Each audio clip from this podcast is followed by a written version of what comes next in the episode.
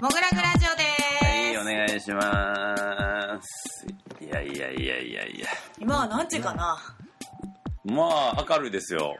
まだ明るい時間ですか？いい天気ですけど、なんかいい匂いもしてますね。ね まあ、後で説明しないといけないですけど、おき中です。太田ですということで、えー、11月ですね。なんかさ、うん本当に1年早くないっすか？いや、もう、ダットのごとく過ぎていきますけどね。もうなんかさこう本当に いろんなものをなんか見逃すとかつかみ逃すとかしながらこう背景が自分の周りの風景がブワーって高速で過ぎていくっていう感じです、はいはい、今日今年は特にめっちゃ早かった気がするね。なんかあのあれやねあのこの御徒町に移ってから、はい。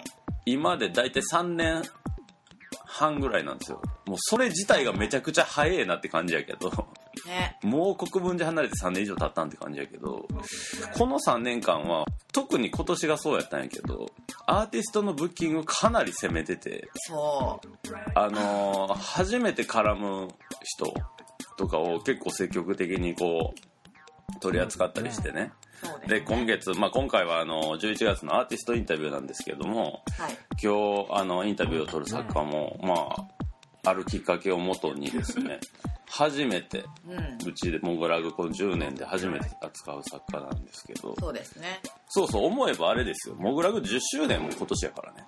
なんかさ そんなの遠い昔のような気がするん。いだよやーもうすごいすごいへてきてますけども、まあ10 11年目次の10年に向かってね、まあ、新たな作家と共にまあガレージ時代の作家もまたこうふなんていうんですかねもう一回扱ったりしながら今後やっていこうと思うんですけれども、はい。まあ今年2018年は年末にかけて特にあの初めてあのやる作家をぶち込むことによって攻めの姿勢を崩さない モグラグギャラリー。そのことによって今年のこのスピード感半端ねえってことになったわけなんですけども、まあその一人でもあります作家を呼び込みたいと思います、しましょ今月11月のアーティストインタビューゲストは渡辺正恵さんです。よろしくお願いします。うお願いします。よろしくお願いしおます。願いします。声張ってください。はい。正恵さんはなん なんて言ったらいいんやろうね。立体造形作家なんかな？えーっと、作り出し、うーん、なんて言ったらいいんですかね。結両構方ややる人ですうねん。、大体いつもここで絵描きの誰々とか言うんやけど、名前読み上げる直前にあれどう言ったらいいかわからんってなってちょっと名前だけ言っちゃいましたけどね。まあ名前はね、うん。渡辺に「雅な絵」と書いて「はい。正恵さん」とねそうなんで。すいいお名前。はい。渡辺正恵さんのはい。両親に感謝。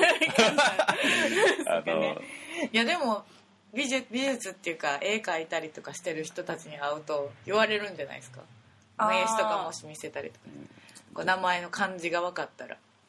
ああそうね。まあね生まれた段階で絵絵描くことが。うちの両親が日本が書いてるんで、だいたい言われたら、その説明をするそう、ん。ことになる。ね、うん。まあそのあたりもちょっとじゃあはい。聞いていきたいんですけど、まずあの最初の枕で言った状態なんですけど今日はあのもう真っ昼間ですね。はい。ものすごい天気がやっと晴れたみたいな、もう洗濯日和ですわ、い。ただこう正江さんがね インタビュー緊張するからって言って 純米酒飲んでるっていう。しかも濁り酒。濁り酒。そう。思わず塩辛出しちゃいました。ねなんか濁りなんで濁り酒なんて太田が言ったらいやちょっとあのインタビューなんで頭使うから糖分頼ろうかなって。酒飲みのもうね完全にマインドなんで、えいや辛口と迷ったんですけど、うん。やっぱ甘い方が勢いつくかなって。え そう。まあそもそもあれやもんね。俺と正江さんが初めて会ったのがはい飲み屋ですからね。飲み屋ですね。まあ村屋ですからね。ああうん。そうね、うん出会いがそこですもんね。そう村屋飲まないわけがない。はい。京都にある頭のおかしな飲み屋がね あるんですけどもうちょっとしたら復活しますけどね。そこでたまたままあ一緒に飲む最初の感じになって。波板そう。モムラグの場所であったの、そう京都にモムラグが村屋と一緒にやってるモムラグが入ってる波板ーレっていうところも夜はお酒が飲めるんで。あ夜だったんですね。そう夜やったよね。私がなんか友達を待つのにに15分ぐらい時間があって、うんうん。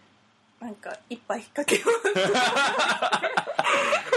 で波板ーレはもともと知ってたんですか？うナミターレは今日そ,、の時は何回か正江さん行ったことあ京って京都に住京んで都に住んでたんです、うん。ね。そうそうそう。うん。今は東京に戻ってきてるんですけど、うんうんそう。でその時になんかあの作品作ってるっていう話があって なんかあのね見せてもらったんですよ。うん。俺ギャラリーやってるんだって言うから、あなんかもう「やりたい!」って言って そう。作品見てって言われたんやけど、そんなんじゃないんやでって言われて。そんなうちそんな尻がれちゃうでと。で特にそんなななんか飲み屋とかでたまにあるんであるんですよこういう会話って。あるある。で大体そういう時に見せてくれる作品ってあんまり良くないパターンの方が多いのよね。うん。だからあこのノリ来たかと思ってあの見たら 超やばかったっていう作品がもうめ過去作品当然過去作品の画像画像やでしかも。でこんなに良さ感じるのってこれ生で見たら相当すげえやろなっていうことで、うん。まあまああの「尻がるちゃうで」と言ったら 次の瞬間にはもう「やる?」みたいな。なんでしょうね。合コン行ってさあの IT 企業の社長やねんって聞いた瞬間に「やる?」みたいな 感じ。結局尻がるやったという感じですけど。まあうち基本はないですよ。結構レアケースというか初のケース。そうね。ですよ。なのでまああの嬉しかったですね。うん。出会ってから飲みに行くことはあるけどな、うん。いっぱい。飲んでたっていうですね、うん、で今も飲んでいるという正江さんなんですけど。まあちょっと、はい。とりあえずあのまあ出会いの話もうさっきしちゃいましたけどちょっと正江さんのプロフィールの方を読みたいと思います。はい。東京生まれ東京在住。いる？この人。まあ面白いけど。書くと少なくて。書きたかったんです。東京生まれ東京在住、えー動植物をモチーフとしたモンスターたちを制作するアーティスト、えー生物のフォルムや機能美に憧れアクリル画や立体作品で表現する、えー2006年東京芸術大学油絵科の卒業制作にてアニモックというモンスターシリーズの制作を開始。2007年人体の構造に興味を持ち同じとこですね。のはい。大学院の美術解剖学研究室に進学なんでしょうこの辺ちょっと興味あるなって感じです、で2014年京都へ移住。作家の名和公平の下で修行しつつシンメトリーの平面シリーズを制作開始。で2018年東京へ帰郷。六本木の湘南台ギャラリーにてグループ展コンポジションへ参加ということでこの4年間京都にいたってことですかね。3年。あ三年間。でそれの最後の年にあったんよな確か俺とね、もう東京に帰るってほぼ決まってる時にはいはいはいはい。出会って、あーちょうどいいわ。そのそのタイミングもちょ東京にうどよかった。帰るからちょっとやらせてくれないかな。っ てそうだからこのこの3年間があったから一番最初の東京生まれ東京在住っていうのが出てきたんでしょうね、うん、うん。そうですね。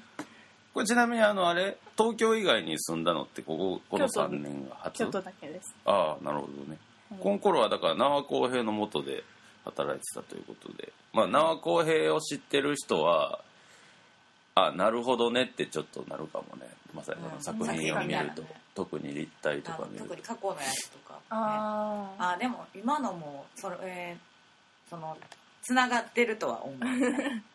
うんそうそうそあうそうん。それは全く同じではないけど。うん、まあなんかあのこう同じこう DNA といいますか、うん。このプラスチックと、まあ、既ぞ既製の、まあ、今回の場合はガンプラうんとかを使ったりするあたりが縄後編感が少しあるなというあ感じがしますけど。まあなんか俺の中で縄公平の作品で一番好きなのがあのあれやねあのフィギュアの美少女フィギュアの髪の毛だけをなんかこうめっちゃめっちゃつくっつけて作った立体がすげえ多分初期やと思うねんけど、あってあれの印象が超強いからそんな風に思っちゃうだけかもわかんないけど。ああ最最近は少しねちょっとまた違うかあも。っとちょっとなんか綺麗な洗練されてます美しい感ね。洗練えなんて言っていいか分そうかんないです。洗練方面に。ね洗練方面に。洗練方面に行ってらっしゃいますよね。はい。ということでまあ立体も作るけどアクリル絵画、まあ、これ両方正井さんの中ではまあほぼ比率は同じぐらい。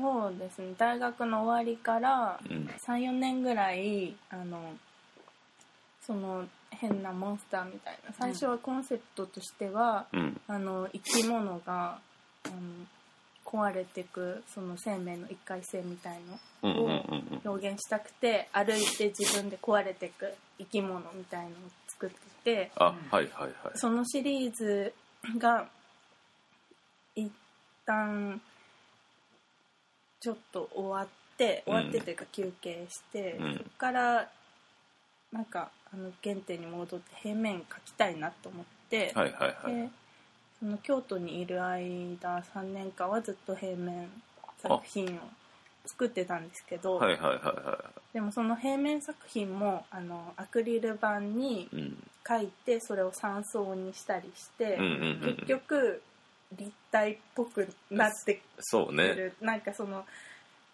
えっ、と紙とかキャンバスとかに描くんじゃなくてうん透明なアクリル板に描くことで、うん結局空間を少しなんだろう浮かせるというか、はいはいはい。なんか私の考え方はやっぱり立体の方なのかなと思って。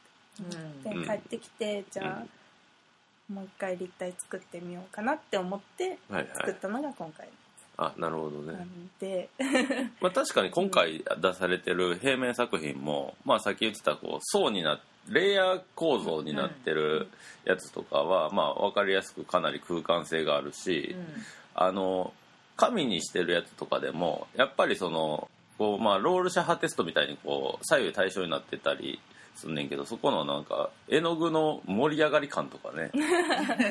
逆にあの一個トレーシングペーパーに書いてるやつがあるけどあれトレーシングペーパーなんやって思ったらトレーシングペーパーって逆にこう薄いとかうん。過剰に薄いとかまあめっちゃ絵の具が盛り上がってたりとか結局そこのマテリアルのチョイスとかがかなり立体っぽいマテリアルに興味を抱く時点でうん。立体っぽい、でもそれのまあ究極体っていうかあの一番奥の部屋の一番でかいあの絵画。うん。なんかはもうほんまにあの正直どうやって描いてるかもあんまりこう分からへんような風にしてあるし、まあちょっとあの日本画の裏彩色みたいなんというか多分あれ表の表面のアクリルパネルの裏に絵の具が載せてあるって感じやね。んなきっ裏には載せて。ないとあ載せてないんや。普通に表面にあ。書いてます。えアクリルパネルの方。いやあのー黒い紙？紙。いやアクリル板に書いて、うん。その後ろにあのー黒い紙みたいなうね、ん、紙というか。でもあのそれをまたアクリル板で押さえてるってこと、うん。あそういうことなんや。そうです。外れました俺の予想、うん、たまにこう外れるぐらいよく分からへん書き方をしてるねんけど大体当てれんねんけどたまに外れる時はマジで表面の処理が分からへんっていうとこを楽しんでほしいってことですよね見に来る人に。まあ、だから絵画もそもそも相当見応えがあるうん。上にですよ。やっそぱのなんかあの解剖。あそうそうここれね。にえー美術解剖学研究室。はい。あのオープニングパーティーの時にここの教授がいらしてましたけども。そうですね。美術解剖学研究室っていうのは何する何してるんですか？えーっとまあ2パターンあって、うん。あの最初はその例えばダ・ヴィンチとかが人体を描くためにはいはいはい。解剖したりとか、それが医学的な方にもつながってたりしたっていう発祥があって、はいはいはいでそこからあの何が美しいのかとか美学方面のところうんに組み込まれていって、うんうん。で美術西洋美術っていうのが日本に来た時に、うんうん。その人体を描くための手法として多分最初入ってきて、はいはい。なるほどね。はい黄金律とかそうそういう研究もさはいはい。れる方もいますね。で、えっと今の先生は、うん。その例えば人体の筋肉とか構造とかのうん。勉強してそれを生かす作家さんを研究室に呼んでで制作してもらうっていうスタンスの先生でちょっと今までのせんあのあり方とは方向性がを変えた先生っていうんですか。あなるほどね、はい。だから美術を解剖学的に研究する方向とうん。解剖学的な手法で美術を作る人そうですね。っていうはい。こうなんていうか方法がなんていうの？目的と手法みたいな 感じになっていっててで正井さんの場合はそのまあそもそもさっき軽く話してたその歩けば歩くほど勝手に自戒していく立体作品っていうはい。すごいよね。その考え方自体がね そもそもかなりまあまあある種こうロマンもあるけど SF っぽいし、まあ、解剖学っぽいというかそうですか。まず構造物がちゃんとものとしてこう機能しないとダメやし、うん。でそもそも動くには気候が必要でとか、その側に見える中身のまあ言ったら骨組みから全部組まないと、成立しひん上にどんどん壊れていくってことはどんどんその中身がむき出していくわけそうですね。なんでかなりなんかあのあのあれ草薙素子がさうん。光学機動隊であの蓋開けようとしてさ両でちブリーンちげれるとこあるやん。一番美しい。あれっぽいやんなんかすげえ まあ蓋って言ってもしまいましたけど。まあ蓋ですけどねあれは。なるほど。でも今回のだって新作だってこのガンプラミーツ植物のねあのあれだってかなりなんていうか構造がしっかりしてるっていうか。もうもともとそうやもんね、うん。うん、今回のだからそれのを一回解体するっていう行為が入ってるもんそうそうガンプラを一度解体して関節部分の機能とかを残しつつ再構成してしかもそこに自分が作った花びらとか毛とかをこうつけて、全く違う生物を生み出すみたいな、うん新作が今ギャラリーに並んでるんですけど。面白いよね。そう。すごいなんかあの最近ねあのあれやねあのえっとユバル・ノア・ハラリっていう人が超話題で、うん。あのサピエンス全史っていうあ今読んでます。あ読んでる？はい。のを書いた人が今年あの「ホモデウス」っていう新刊出しててあそうなんですか？そう今俺まさにそれを読んでんねんけどあ私遅れてる。私も遅れてる。私もサピエンス全史もある最初やいかんせん俺本読むのが鬼遅くてさ もう一月ぐらい買って持ってんねんけどまだ前半上巻の半分ぐらいしか読めてないねんけど。私あのオーディオブックで。あオーディオブック？オーディオブックで出ててあははなんか電車とか制作してる時とかに流して。うわ。え賢っ。なんか読むと何もできないじゃないですか、うん。だからもう後ろで流して他のことしながら。でも途中で難しいか分かんなくなるんで何回も戻すんで。ああやっぱまあそうなるよな。そうまあ。それでもいいな。私もそれにしようかな。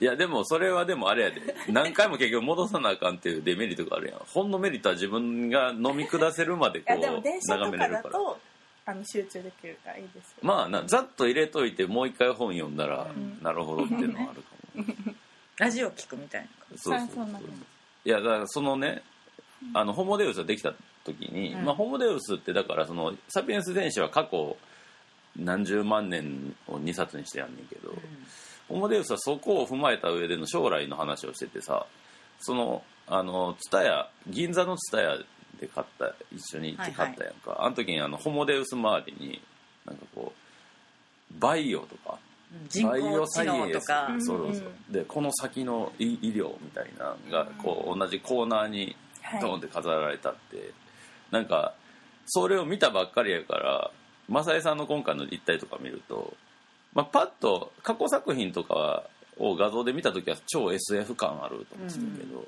中でもバイオバイオ SF 系というかなんかそのみ未来こう AI とかが勝手に進化してとか、うん。なんかもう既存のアナログ的な鉄でできたなんかこうロボットみたいなもんとバイオで作られた 謎の生物みたいなのが融合してるみたいな、うん。超超ホモデウスじゃねえみたいな。感じであの特に今回のこのガンプラのし新作アハニモックはすげえまさにこれ今っていうかこれ未来の未来やん、未来の生き物が来たって感うん、最終的な目標はそこですね。そうそう。だから結構なんかいいとこ捉えてる作家やなっていうふうに改めて見たんですけどね。まあでなんかあのーそれの展覧会のタイトルが「魔改造」なんかそうねこれ。ちょっとあの正江さんが展覧会タイトル迷ってたんよね。うんそうですね。なんて言ったらいいかみたいな。そうそう。でもなんとなく漢字がいいみたいな感じで言ってきてたよね、漢漢字表記。うんそうですね、うん。それは候補は確かうん。に、でも。なんか英語とかでちょっとどういう意味か分かんないのより、ちょっと変な言葉入れて分かりやすい方がいいかなっていうそうそうそう。そう、目論みが若干あって、うん、その私が出したものとは全く違う魔改造っていう案を おじさんが提案してくれてあいいんじゃないかな。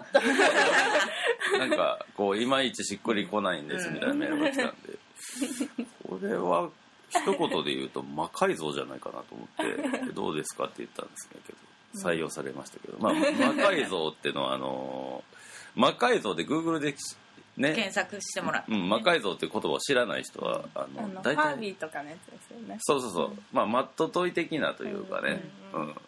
まあ結構音楽とかでもまあ言ったらこうブレイクコア的になんかこうこれとこそんな無茶なマッシュアップあるかよみたいな時にたまに魔改造って言ったりするんですけど。うん。まあ今回で言うとガンプラと植物。マジかみたいな うん。うん、まあなかなかなんていうかまあちょっとなんていうかライトなイメージも少しいいかなと思って。うん。なんかあの正江さんの作品ってなんかその問い感も残してあるりつつでもこう自分の想像力でどこまででもこうなんていうかバイオこれはバイオだみたいなとかを入れていくとどこまででもまあこう楽しめる、そうね、空想とか妄想できるうん、ものではあるそうだからそのぐらいすげえ完成度が高いし包容力もあると僕らは思ってるわけなんですけども。はい。この「アニモック」っていうねはいはい。シリーズの、まあ、今回のガンプラのやつも一応そのシリーズに連ねられたんやけどうん。これは立体モンスターシリーズに関してつく名前なのかな？アニモッそうなんです。なんかその自分の中で、なんか小さい時にというか中学生の時に、うん。高校を選ぶ時に、美術か研究者になりたかった。クおおその二択があってでなんか母にうん。たまたまその美術の予備校があるけど行ってみたらって言われてちょっと反抗期だったんで母も多分心配してて 行ってみたらって言われて、うん。まあじゃあ行ってみるかって言ったらそっちにはまっちゃって、はいはい。アートの道に進んだんですけど、はいはいはい。なんかもともとそのバイオ系というか、うん。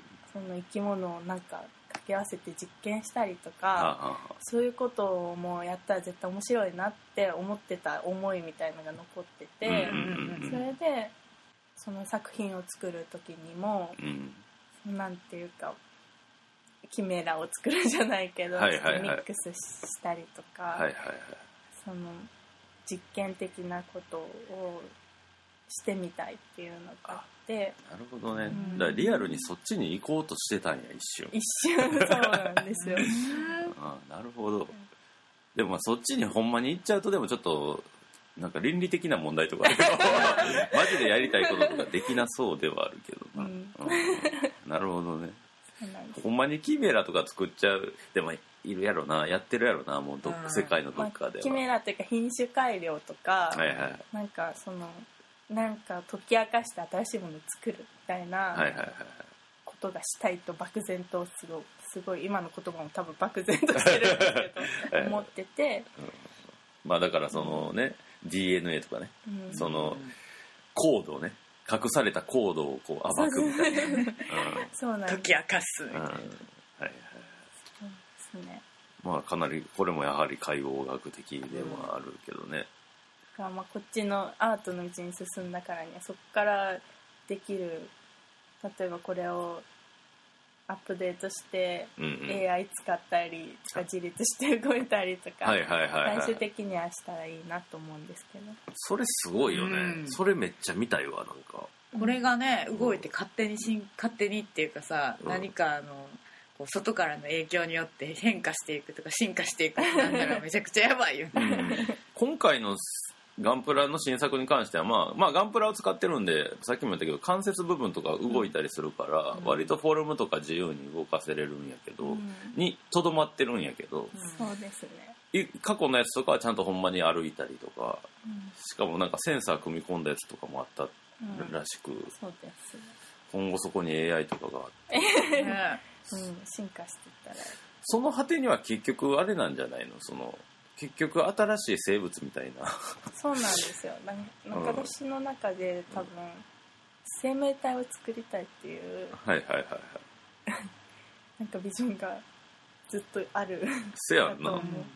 だからマッドサイエンティストと出会ってしまうとそこにバイオとかリアルに組み込んだら これはアートですっていう名目でキメラ作るっていううん。いいですねそれ。めっちゃめっちゃ炎上しそうやけど昔なんかあったんよな大昔なんか。あれですか？あのクラゲかなんかのクラゲコケ？なんかあの蛍光暗くすると光るウサギとか。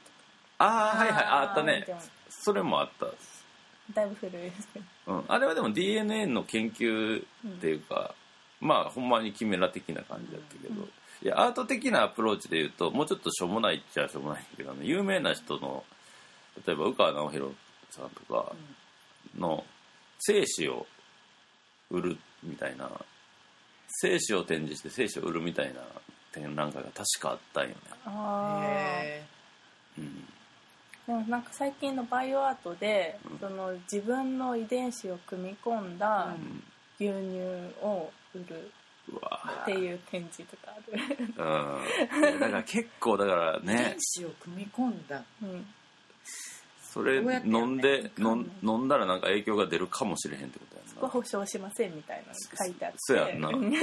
だってさ遺伝子組み換えのコーンとかさ、ではないみたいなのよく書いてるやん、ってことは一時期それではあった時期があったわけやきっと。その時に何か影響があったんやろそうないまだに覚えてるけどテレビのバラエティ番組とかで「見てくださいこれ」とか言ってもうもう何両手広げるぐらいのサイズのかぼちゃとかあなんかを、うん。これ遺伝子組み換えで今こんなことができるんですよみたいな。でこうなるとだから食料不足とかがなくなるとか言ってあ。じゃあ味はどうなのか確かめるために食べてみましょうみたいな感じでレポーターのなんか芸人かタレントか知らんけど食べててんけどその数年後やね遺伝子組み換えの食品を口にすると自分の遺伝子に影響があるかもしれないみたいな感じで。かわいそうあの人。タレントって大変と思ったけどね。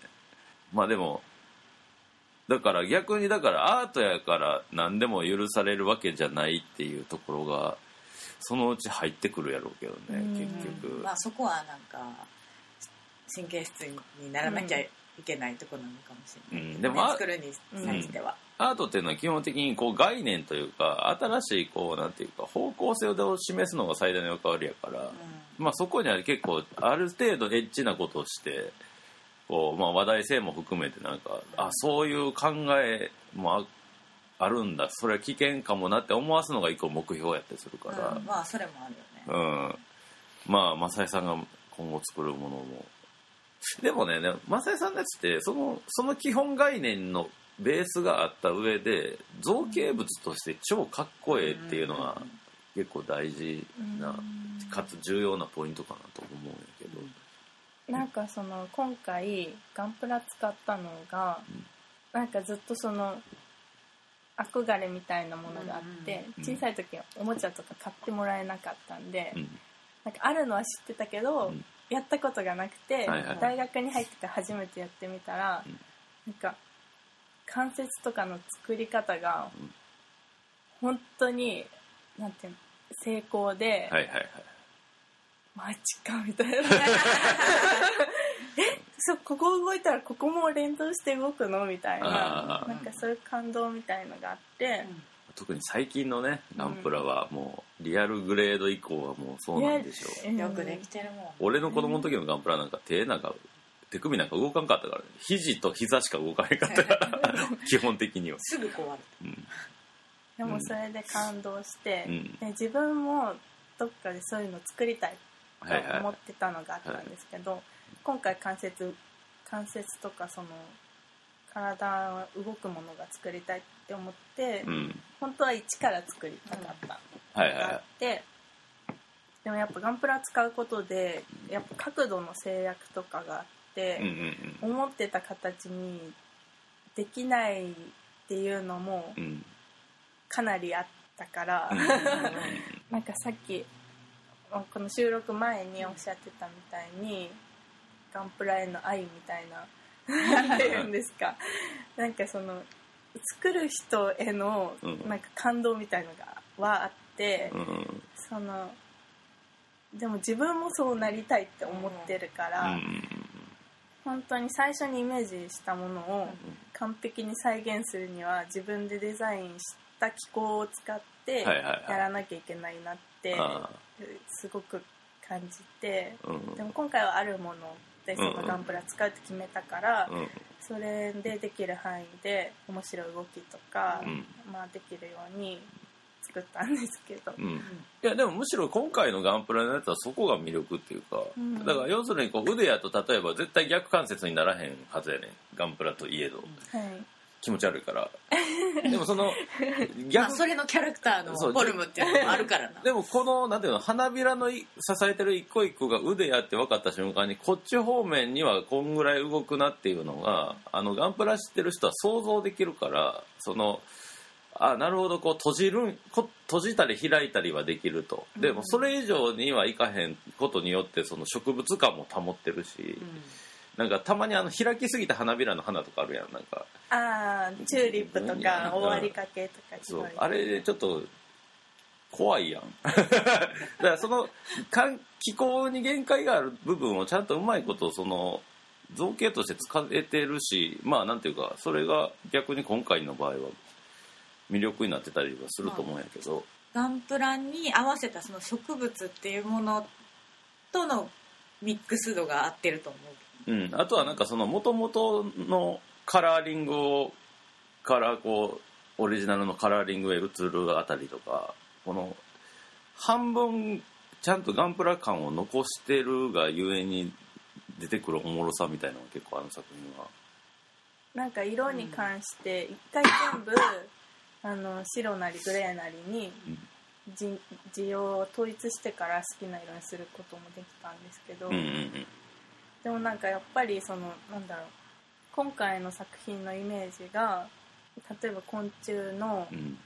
蝶々とかの芋虫があのさなぎになって帰る時の変態のイメージがちょっとあって、はいはいはなんか一回あったものが中で分解されて再構築されて出てくるっていう、なんかその過程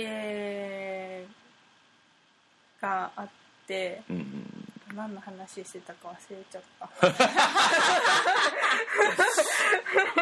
このちょっと少し抜けたあたりもマサイさんの魅力の一つっていうのが今ちょっと思い出していいですか？予定してた。ただねちょっと時間が来てしまったということでね。ねまあでもそうかでも変態とかね。まあ壊れていくとかはい。解剖とか。最高築その辺がベースにある。これはでも ちょっとね。ショックだ。俺の数年前の個展のテーマの「ビューティフル・デケイ」という腐敗にもちょっとつながったりもするんですけどまあ、その辺の話も深掘りしようと思えば何ぼでもできるんですけどちょっとお時間でござい。ますので、あのこ続きれから。は会場で。そうですね。個人個人的にこの最後のこうちょっとまったりした感じもあれもいいと思いますよ僕 こうそのそう。すいません。一見こうだってあいやれ全部をこう語らないのはいいんじゃないですか、よくあのて展示見に来てこの DM で作家名を見えひんかったら男性の作家やって思う人もいて、ね先週も言ってもね来たお客さんが。ね。そうそうあ女性だったんですね。そう。だから男性かと思えば女性。